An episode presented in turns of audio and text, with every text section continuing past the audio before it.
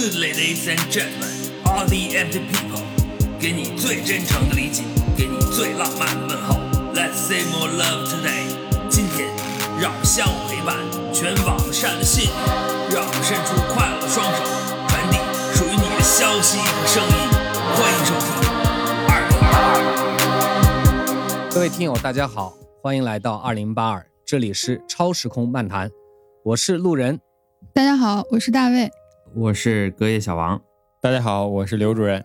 今天这期节目呀，我们聊一下当代中国影视文化中的几个大家比较熟悉的说法。其实这个已经酝酿了挺久时间了。上半年的时候吧，当时是想做一期关于影视和电影的节目。现在已经十月份了，在四月份的时候，新华网发新闻说，疫情冲击全球粮食安全，中国何以临危不惧？七月份。新华网又发文说，肺炎疫情影响粮食安全，专家呼吁需持之以恒，严守耕地红线。哎，这一下子大家就紧张起来了。其实可能这两件事儿没有关系，像耕地红线，咱们其实每年都要提醒。八月份的时候，总书记做出重要的指示，强调啊，坚决制止餐饮浪费行为，切实培养节约习惯。首当其冲的很多。网友喜欢看的吃播被叫停了，嗯，这下子大家的目光啊都聚集在了浪费行为上。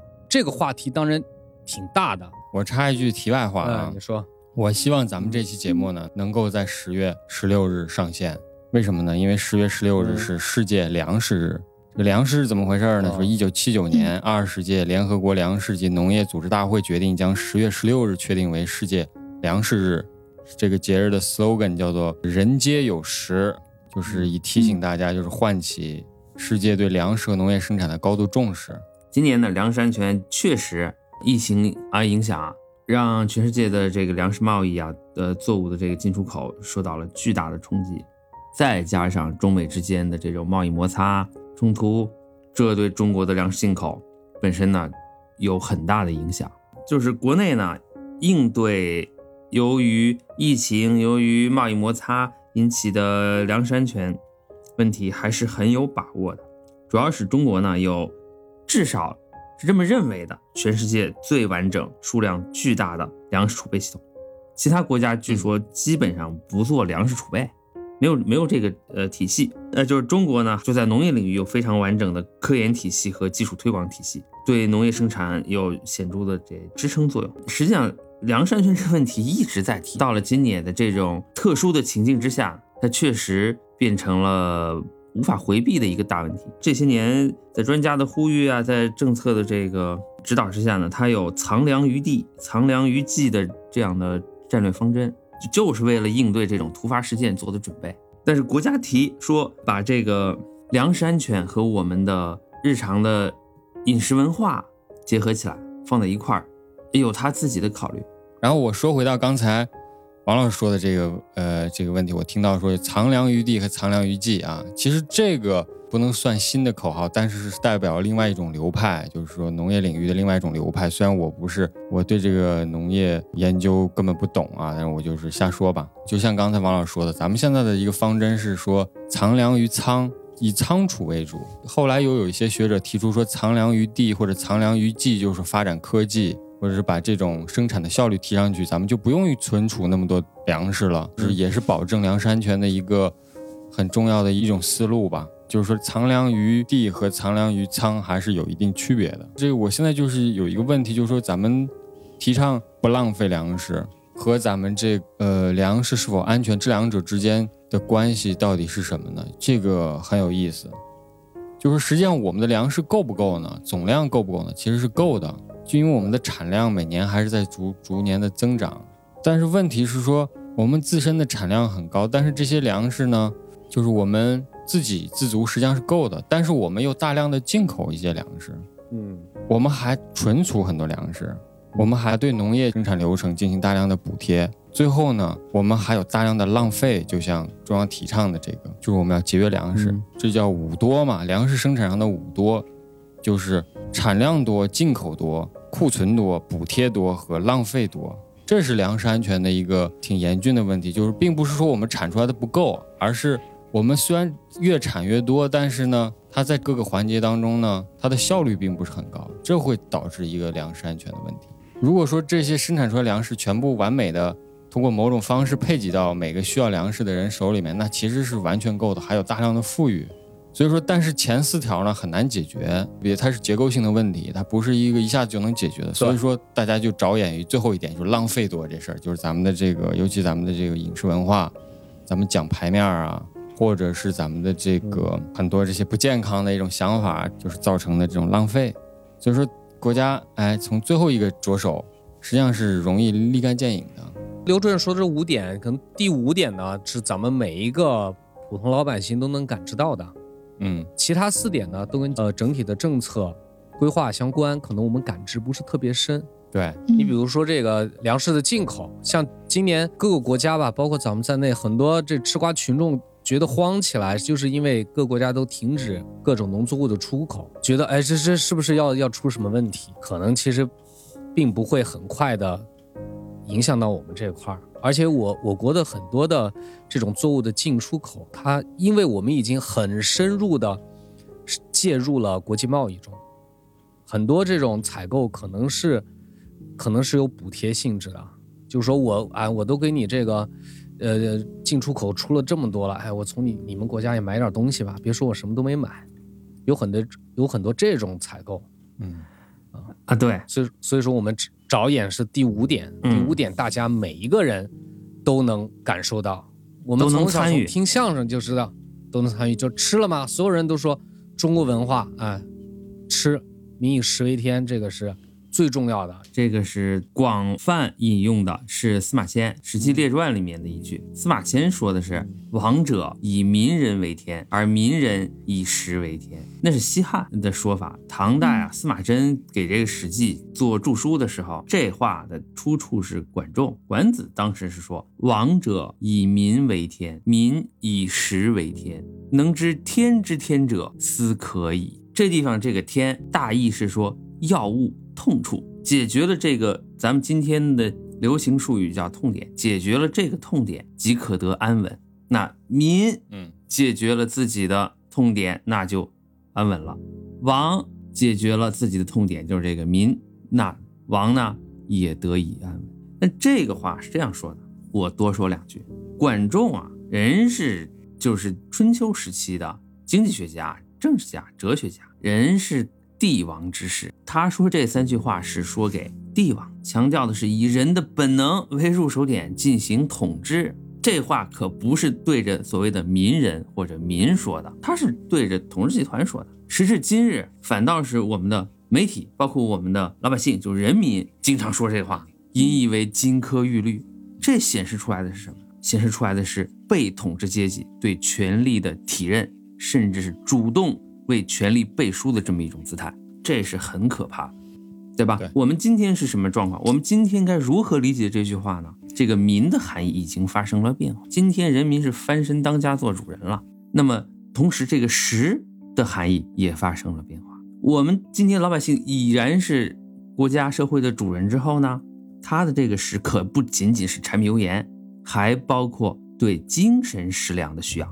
但是我们今天的这些个所谓的啊，就是说我很反感的这个吃货们的潜台词儿是什么？他们特喜欢说这“民以食为天”，只是在指口腹之欲的满足。民的概念发生了变化，特别是王老师刚才说到这个“吃货”，“吃货”这个词儿，这也是流行了有几年了吧？时间上，中国一是哪一年啊？二零一二年好像是。一二年左右，对对，据说是这个词流行是在二零零九年之后，大约是那个时候吧，但实际上已经不可考了。是在吃货之前有各种货，就这个“货”这个字儿呢，呃首先流行起来。这货如何如何，在网上大规模的使用。这个词儿这这早先就有，它是一个股票的术语啊，就是炒股的人经常说这个词儿啊，吃货。但是它跟咱们这说现在说的吃货没啥关系。呃，是不是从股民那边来的啊？也有可能。有这可能，就像我们这些年有很多，你比如说出去旅游，大家总要说，哎，带个手信回来，这词儿就就是莫名其妙的，这个可能是日转中，或者是港转大陆，这，这个它叫合制汉字。对，就确实，而且网不太可考。现在很多这种典故，就会发现它有多个起源，不好说有单一的是谁发明了某个词儿，是吧？我反正印象很深，是一一二年那个时候，因为我们有一些朋友还有同事就专门做做餐饮美食的，当时啊就说，呃，吃货不是任何人都是，哪怕是能吃，你也不能随便一个人都叫吃货的，必须是，呃，其实一个更好、更准确的词，指吃货是所谓的美食家，哎。你你得你得品出那种味儿，然后各种什么去个米其林呀，在我的理解当中呢，所谓美食或美食文化，是以食为美，包含着对食物本身以及采食、进食等行为的感激和赞美之情。我的个人感受观点就是这个样子。就王老师说的是什么呢？就说这个饮食是个文化嘛。对吧？就是说，就是像这个《周礼》最早说的这个“夫礼之初，始诸饮食”啊，所以这个事儿可能在咱们中国人的文化里，实际上是非常重要的。但是目前的情况是说，它就是有点儿庸俗化、民主化，或者是有点这个泛化。但是小王老师说的可能是这一部分对于庸俗化的这一部分的一种不理解，或者是一种批判。或者是一种对我对这种凡事的庸俗化呢，都有比较保守的观点，我是很警惕的。对这种庸俗化，那并不是说，那人家真的就是人家能从吃一个什么，呃，生煎当中是吧，获得莫大的乐趣。人家也不是饿死鬼投胎，人家确实能得到许多美妙的感受，这个没有问题。是我们是为人家感到高兴的。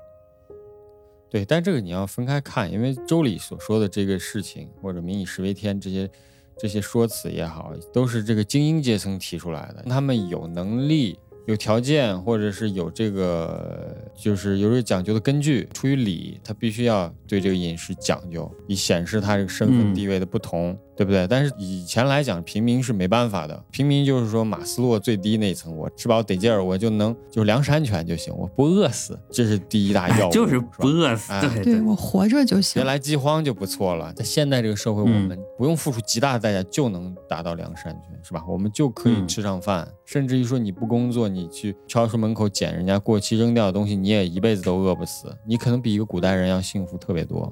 确实，所谓礼呢，就是那帮子先秦的人呐，或者说是当年的这个思想家们啊，与统治阶层之间的你来我往。他们的话都是说给统治阶层听的，都说给君王听。《礼记·祭统》那地方呢，提到这么几句话：凡治人之道，莫急于礼。礼有五经。莫重于祭，这个礼之五经是啥？它就是吉礼、凶礼、宾礼，还有呢军礼、家礼。家是典章嘉赏的意思，就是祭祀呢是以吉礼为首。中国古代的那青铜器，就大量的礼器，几乎就可以等同于石器，都是炖锅。呃，陆老说的很对，他们都有一个什么功能呢？加热功能。就加热这下子确实了不起。中国老早他就意识到火食的重要性。就中国这个火食文明起源是很早的，就是在这《礼记》里还说呢，就是南方不火食，那些人是什么叫貂蹄交趾之民，所谓的野蛮人。同时呢，还记载说，昔者先王未有火化食草木之时，鸟兽之肉，饮其血如其毛，就是这个茹毛饮血就跟这儿来的。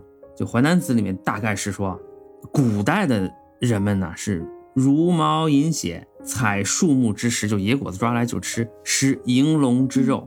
这银龙之肉你就直接那么吃了，你也没有加热，那就是怎么多受病患之害？就这么说。那这那釜鼎啊什么，它总是有那腿支起来是干嘛？就是底下加热用。一加热呢，顺便就衍生出了筷子。那么烫啊，你不能拿手去抓呀，是不是？银龙之肉你生的，你拿手抓行。这时候呢，相应的怎么样？会餐合桌呀。对筷子使用啊，这些个饮食的方式逐渐的演变成了礼，怎么呢？它是通过宗教啊、生活习惯啊，通过礼教、通过政治啊、通过礼制啊，它固定在了中国文化当中。对的，就就包括这个现在说的，为什么我们这种就是一日三餐啊，一点一点演化到现在，但是我们还是时不时的要吃点零食。哎，这就是从最早的时候，可能就是呃一边走一边吃，摘点果子呀，叶子呀、什么香吃。然后后来慢慢的就是学会了狩猎，然后又后来呃就是可以加热了，就大家开始围在一起吃，然后这样吃了肉多了，体能也多了，它不会很快就饿，于是呢慢慢就不用吃那么多顿了。据说这个一日三餐好像是根据这个八小时工作日来的，因为我记得特清楚，以前我上学时候有个同学，他说他们小时候都是吃两顿饭，就是农村啊，嗯，就是日出而作，日落而息，一天其实吃两顿饭，他们不吃中午饭。后来我也也看一些书，但一日三餐这个定下来，实际上是很晚近的事情。当然我也这不听到过这种说法。对，这不知道啊，不可考。说 考证一下。我现在也经常一日两餐，哎呀，是不是也挺挺复古的？你就回到农业社会了。我现在也是两餐，主要是早饭吃的不如以前早。但我们两餐一般省的是晚餐哈，省的不是午餐。嗯，主要是省的是午餐，一般是一杯这个威士忌。呃，对我现在经常就是这个粮食精啊，来一杯就差就是一杯是多少呢？不是真的一满杯，就是一两，就是这酒也好，吃的也好，这都是祭祀的重要的嗯内容。我再说两句刚才这个祭祀的问题啊，他祭祀他弄一锅啊什么这种行为呢，就是祭者非物自外而至，自中出，生于心也。这个生于心是什么意思？《礼记》里面直接解释说，心处而奉之以礼，是故为贤者能尽祭之意。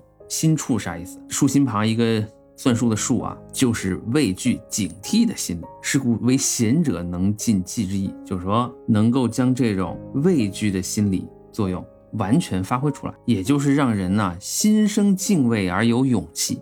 那反过来说，不贤德的人，他是如何调动你的这种畏惧心理的呢？调动你的畏惧心理之后，他会做什么呢？他会用其进行恐吓、蒙蔽。但我们今天不一样，我感觉你们三个也都这么说话，有时候会会说到，就是说在生活的某个方面，或者说多个方面要有仪式感，这就是说尽可能主动、健康的寻求一些仪式感，就是这个意思，就是从这儿来的。我们今天谈到的各种与吃的相关的说辞当中，似乎这其中具备的不是由敬畏而生的勇气，反倒是什么贪婪和无知之间的这种反反复复的互动。比如说吃货，比如说吃播，这个吃播，嗯，就典型的是这种代表。我们说一下吃播呢，呃，您几位有没有看过吃播呀？我还是真没看过。我看过，高级的、低级的我都看过。你说一下，就是看吃播的这个观众他是什么心理呢？他为什么要看呢？我看有我的目的，你说这个最早的吃播主播是不是从烹饪主播转行过来的？他做着做着就吃上了，后来觉得干脆不做了，直接吃吧。不是，那是那是一类的，就是人们对吃的这个观看由来已久，把这个外延扩大化，这一部分美食节目，咱们小时候看那个什么那刘仪伟做菜什么的，也都算是一种对吃播，是吧？但是我们说咱们现在狭义上这个吃播，由于互联网兴起之后，咱们这个直播，比如直播吃吃方便面啊，直播吃辣条，或者嗯直播大肘子，哎吃十个大肘子，就是那种对，就是在这个狭义一些，就是这种大胃王式的吃播。对，这个是来源于韩国。韩国不但有这个自己在互联网上直播，而且是各个电视台也大量的制作跑这种节目啊，最后把这种好像还有比形式推向赛？吧？哎，有比赛，把这种形式推向一个比较高的、这个比较热的一个位置。我的一个看法是什么呢？我给它起了一个嗯，一个名字叫做“性与暴力的合法凝视”啊。但这个是不是准确呢？我就先这么定吧，就是为了这个耸人听闻，就起了这么一个东西。但实际上是什么呢？对，我们可以探讨一下。对我对吃播的解释就是说是主要来源于这个凝视理论，当然那个是一个女性主义的那么一种提法，就是男性对女性在荧幕上的一种凝视，就是大部分电影，绝大多数电影除了女性电影，基本上都是男的看女的，然后女的呢并不是看男的，而女的是看女的如何被看。没错儿，这就是说，女性在电影中的一个缺失，是说这么一个事情，跟今天这个话题关系不大，我们把它摘出去。我们说的是什么呢？就是就是凝视是为了获得一种视觉的快感，就这个快感来源于两个方面，其实是引申了啊。就是我们看任何电影，看《零零七》也好，还是看《花木兰》还是《姜子牙》也好，都是一样的。就是说，我们第一点它叫做窥阴，这个就很色情，不管看什么，就是有一种窥阴癖嘛，这是来自于弗洛伊德的说法？窥视，就是我们的快感来自于窥音这个过程。第二点是说，我们通过观看对方进行某种代入，我成为那个人，然后是产生某种快感。就这两个层面，其实我们看吃播也是，就是我们看吃播，第一个就是说，哦，这个人，比如说他吃一种很稀有的东西，是吧？我看别人是怎么吃的，一种窥音。第二点呢，就是说我把自己带入进去，吃着大肘子真香啊！我把自己带入，就是我好像是我化幻化成了那个吃大肘子的人，就是我在，比如说我加了一很多人爱看吃播，就是加了一天班嘛，特别沮丧，是吧？到了深夜十二点，开开这个。深夜食堂看一集，然后去抚慰自己的心灵。他实际上是就是把自己带入到那么一个状态当中，因为这个怕胖或者是怕怎么样吃不了，然后呢看别人吃大肘子得到一种满足，那是这么两个层面。就就接着刘主任这个话哦，我聊两句。就是我没有看过吃播，但是我有一个同事，他有一段时间就是在减肥，然后他每天来办公室很兴奋的就会跟我讲，我昨天又看了一晚上吃播。然后看他们吃各种各样的肉啊，这种肘子啊什么，就特别开心，就比他自己吃着还开心。这就是刘主任说的这种代入感。我我我不能吃，我我办不到，这个人在替我做，那我就相当于自己吃了呗，有一种无法形容的愉悦。如果你要放到弗洛伊德的这种解释里面的话，它其实也是一种性快感，它其实就是这么一回事儿。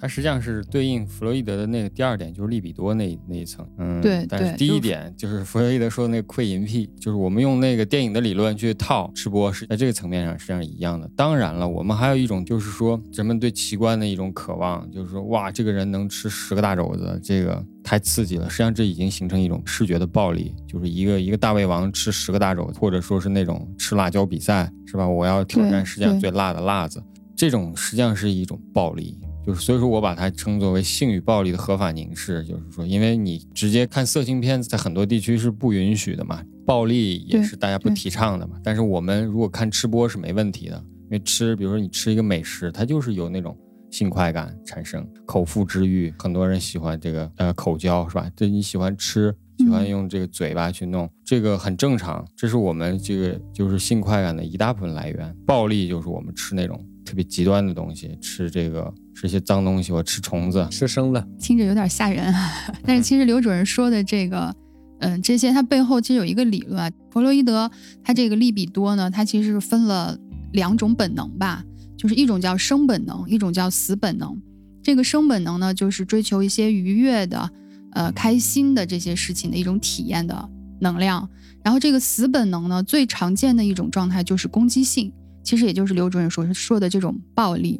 这种吃播里面，它是两者全部都存在的，而且还有一点呢，就是说这个这种性快感啊，这种愉悦感，可能不是所有人能达到的，也不是那么容易就追求到的。但是吃的这个快感就不一样了，我一个人一张嘴什么都搞定了，而且我是可以控制的，是可以自就是自己控制的能力是更强的一种状态。所以比起其他的这种不容易这种性快感不容易达到的这种状态，那吃是最简单。简单粗暴的一种解决方式。对，这里我再多说两点。说这个利比多呢，它其实是一种能量，这种能量在人的身体里面，它是一种呃，算是守恒的一种状态，它也是需要去释放的。这种释放就需要一种途径，但是多半的时候，这种这种途径，如果比如说从想从 A 出口走，但是被压抑住了或者不好实现，那我就要找另外一种渠道去释放它。我我。嗯，举个举个简单的例子吧，就比如说这种呃青春期的这个男孩子啊，他那个时候呢是属于这个在发育嘛，然后这个性意识刚好也是在萌发的一个状态，就是你老觉得这男孩好像特别冲动，然后浑身有用不完的劲儿，就是那个电量总也耗不尽，而且那段时间可能会更容易有冲突、打架或者是这个惹是生非的这种情况，其实就是他体内的这些很强大的一股。性觉醒了的这种能量，他不知道该怎么办。他自己其实一个是被吓到，另外一个是要有一个出口去给他释放。但是那个时候可能又不得其法，不知道怎么回事儿，也不知道怎么去释放。在那个年纪，然后说到这儿呢，我其实还想到一点，就是放到咱们今天聊的吃播这个话题里面来看，我估计可能有一个原因，就是如今咱们这个大龄单身的人比较多了。确实比以前可能要多很多，他可能也没有特别好的这个渠道去释放这部分的能量。那吃播刚好是给了他们一个特别好的宣泄的出口和能量释放的渠道。对于这种播吃播的人来说，除了吃啊这个口腹之欲之外，这个最底层的这个需求之外，还有一种需求就是，如果他比如说出名了，或者只要但凡他的吃播有人在看，有人打赏，有人评论，有人去回应，对于他来讲，可能解决的不仅仅是最底层的生存需求，还解决了他第二就是再高一层的这个社交需求，因为有人在跟他沟通，在交流。如果他比如说出名了，呃，非常有名气，变成这种网红的大的吃播的这种播主。那他满足的可能就是最高层的需要，就是自我实现的这个需求，所以这也是一个吃播流行的原因之一。我觉得头部网红实现自我需求，对头部 就通过吃这样一件感觉上操作起来会特别简单的一件事，这就是什么各取所需啊！我同意这看法，这吃播就是一种典型的色情片儿，而且是现场直合法的。对，所以主任的这个。呃，总结说，吃播就是性与暴力的合法凝视，一点错都没有。我觉得总结特好。这中间叫我们什么“民以食为天”喽，呃，吃货呀，还有什么吃播啊？这中间经常会提到一个词儿，叫“大快朵颐”。颐指的是人的腮帮子，这朵是什么呢？朵是一个动词，这地方大概其指的是拿手抓取这么一个行为。所谓“大快朵颐”，也就是大快口手。在杀伐咀嚼中获得安全感和安慰。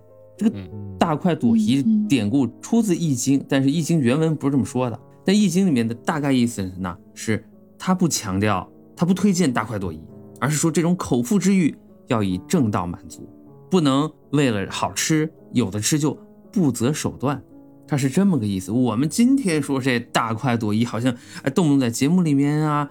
呃，在我们那些个文案里面啊，都这样说啊，大快朵颐，这是荒谬的，这就是一种通过杀伐、咀嚼，就甩开腮帮子、撩开后槽牙，嗯，的这样一种蛮逆的姿态出现，这就一点理都不讲了，就是礼法的礼就不讲，完全抛弃了这些。虽然我们今天实话说啊，我对这个礼是反对的，但是呢，在这种时候，我更看重的是人们的这些欲望。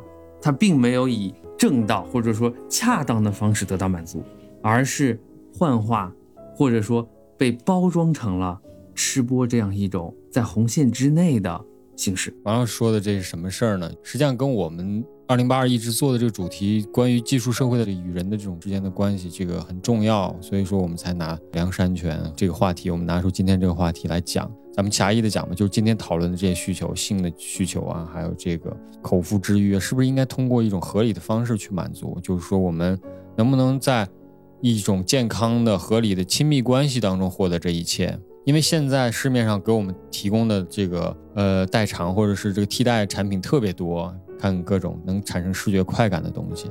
打游戏呀，互联网的上面提供的产品啊，去替代亲密关系，这个是很可怕的。这个 VR 嘛，这个各种增强啊什么的，它就是有助于这种的蔓延。那获利的是谁？资本家了。资本家都是左拥右抱的，是不是？这些个做这些技术的人们，人家家里还都挺朴实的，还还用的是半自动的什么设备呢？你跟这儿已经虚拟现实上了，已经云山雾罩了。这个是完全两个世界，越来越分裂。这越是奢侈品，越半自动，或者是甚至全手动，你实际上是脱离了人之为人的许多基本感受。所以说，就引出来啊，我们的这个文化，也不能说是东亚吧，或者是中国，我觉得整个世界都存在这种情况，只是或多或少的问题。嗯，就是我们观看吃播也好啊，观看一些这个能产生视觉快感的事情。就是不是和咱们文化当中的某些东西是是有关联的？比如说这个，在最早准备这个话题的时候，我第一个想到的是一个电影，就是李安的这个《饮食男女》。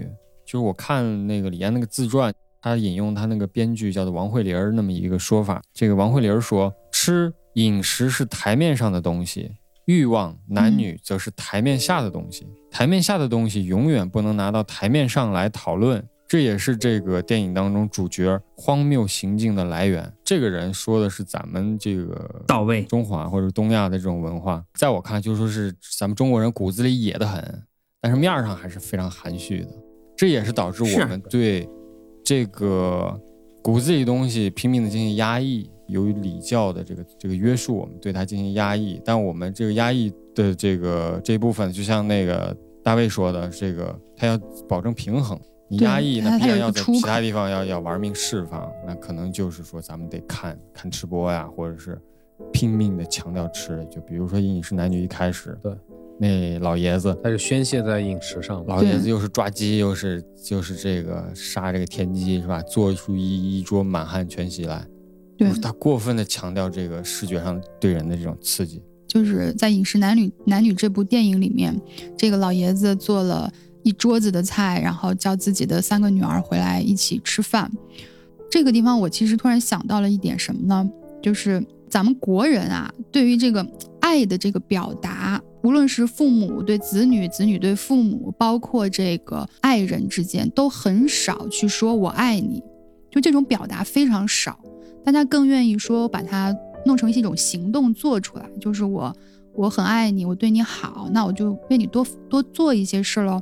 对于父母来说呢，那就是给你做点好吃的，就是像我这种外面飘，然后一年可能就回去看父母一次的时候，就会明显的感觉到，我们回家之后，父母就会做很多好吃的放在桌上，然后说啊，今天今天做这些，明天做那些，所以这个吃现在就就变成了一种国人表达爱的一种特别的方式吧。恰巧，其实这两种方式有一个共通点是什么呢？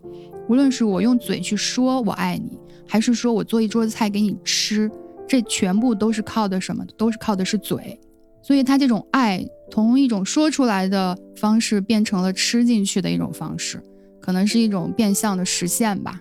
我对刘主任刚才说的这个，我们通过礼教来压抑自己，来遮掩自己，这个啊，嗯，确实如此。所谓礼，就是对欲望的装饰，过之则束缚天性，从而成为虚饰，也就是我们常说的虚伪。《饮食男女》这电影儿，一定程度上就在说这个事情，包括对编剧采访，他说的这个，有些事情是台面下的，有些事情可以拿到台面上来说，就是这个意思。对，对这片儿还是有大量的隐喻在里面。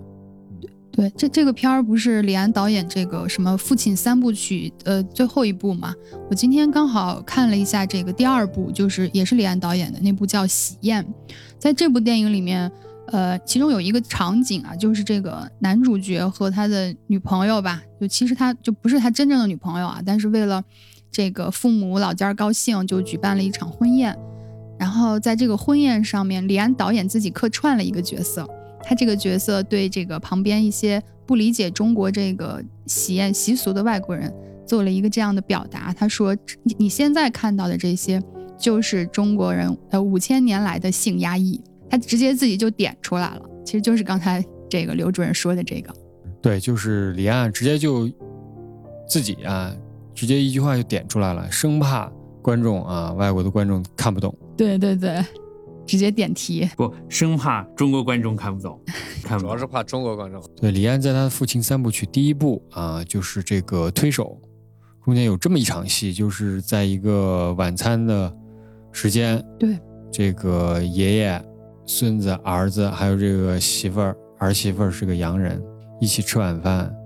嗯，然后呢，父亲就是这个爷爷一个人吃的是中餐，儿媳妇儿、孙子吃的是西餐，而儿子呢用的是两套餐具啊，刀叉和碗筷啊，盘子里既有这个西餐，也有这个中餐。就因为这个儿媳妇是一个这个素食主义者啊，这个爷爷就看见她光吃这个西兰花，对，吃沙拉。然后这个爷爷就说了，这地球上有一种东西，五谷杂粮、果木蔬菜属于隐性；另一种东西，牛羊猪鸡是属于显性。两种东西配合起来吃，才能补先天之不足啊。从阴阳这个角度啊，说了这么一个事儿。所以说他阴阳调和。对他从第一部戏他就说出这么一个阴阳调和啊，男女这种，他就从这个角度去去解释他所看到的这一切。那与之相关的呢，是我印象很深的另外一部电影，嗯，也是与吃与性有关，就是嗯《大红米店》。那电影给我留下印象最深的，就是那男女主人公在他那个仓里面储粮的那个大白米的那个米上，他们呢嗯云雨之欢，很高兴，两个人啊，那场戏给我留下印象特别深。到今天我们制作这期节目，咱们进行这一番探讨的时候，我就更加觉得他之所以给我留下印象是那么的深，嗯他表现出的是什么呢？是在收获之上生产，在温饱之后交欢，就是那么一个意象。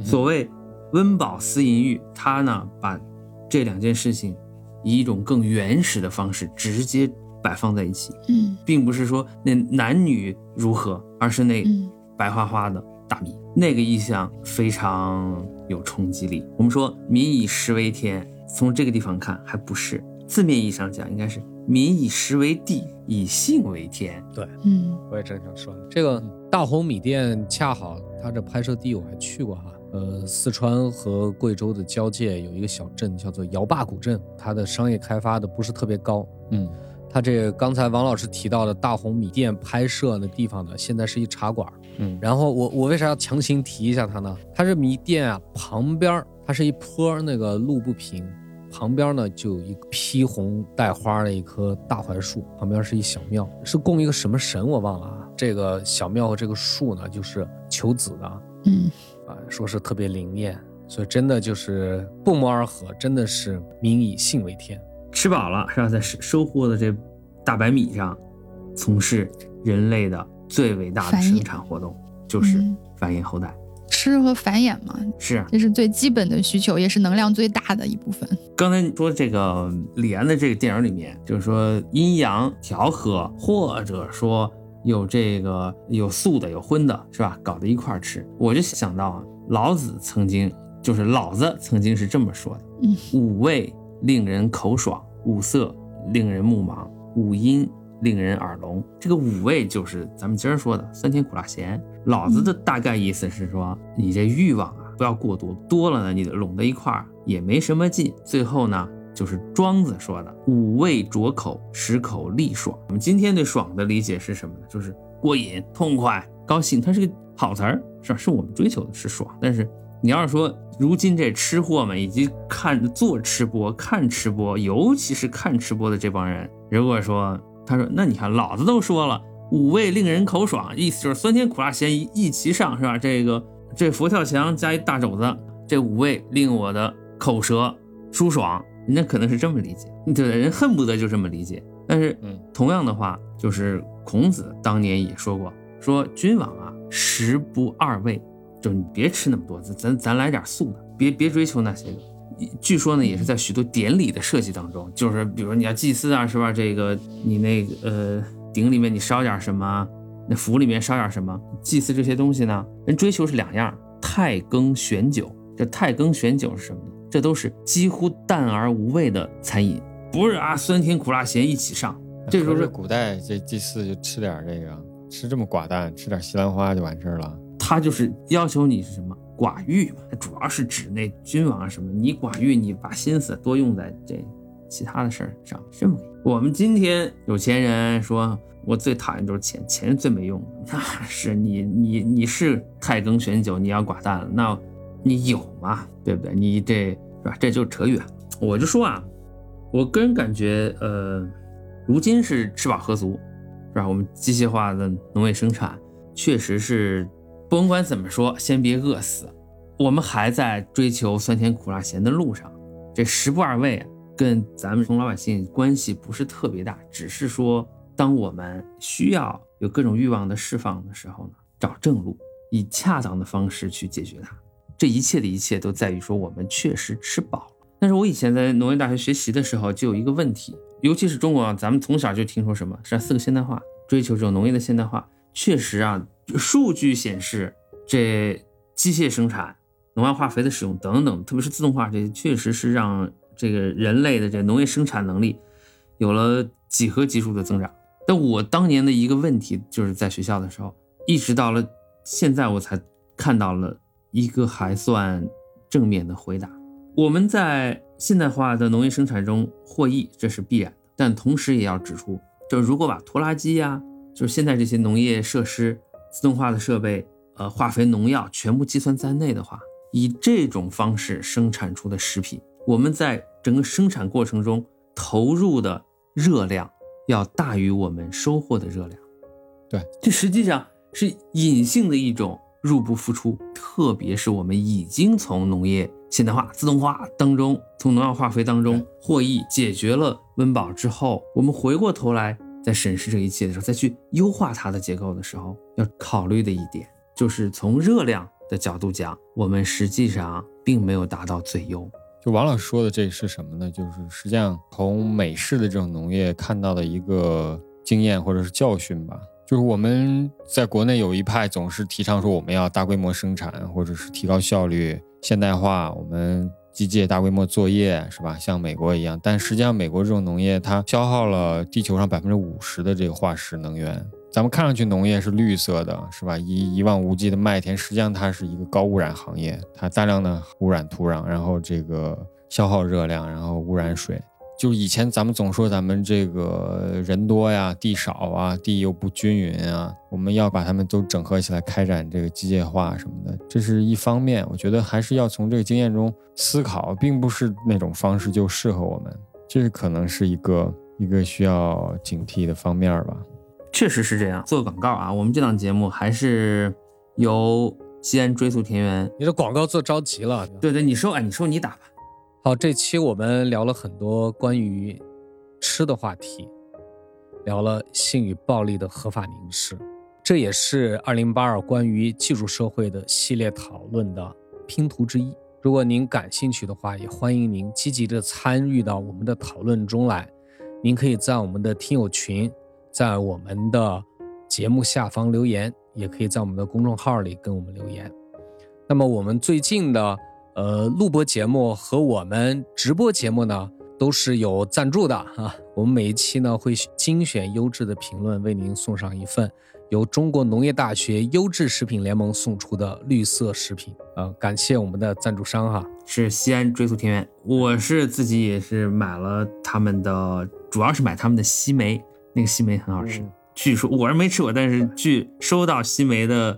亲朋好友说，确实比他们自己在当地买到的西梅要好，要甜得多，饱满得多。欢迎大家。也不能说赞助商吧，就说是这个我们的为我们提供老朋友，对老同学啊，老朋友老同学呢，对，给我们提供这样的奖品小礼品礼品。哎，嗯，谢谢啊，嗯，非常感谢追溯田园对我们节目的支持。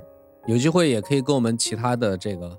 呃，邀请节目一样，请来我们一起聊一聊。对，咱们这期是不是应该请人追溯田园的老总来跟我们一起聊聊粮食？是不是这就合理多了啊？对，是。咱四个外行在这白话啊。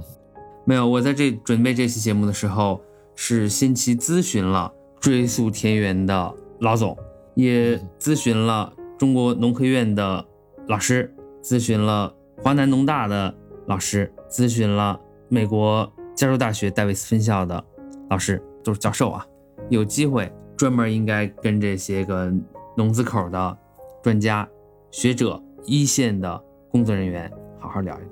对，在这里我也做一个彩蛋哈，就是二零二零年的最后两个月呢，二零八二会推出一系列重磅的嘉宾访谈节目，敬请各位听友期待。好了，这期节目就到这里，我们下期再见，大家再见。朋友们，下期见！再见，朋友们。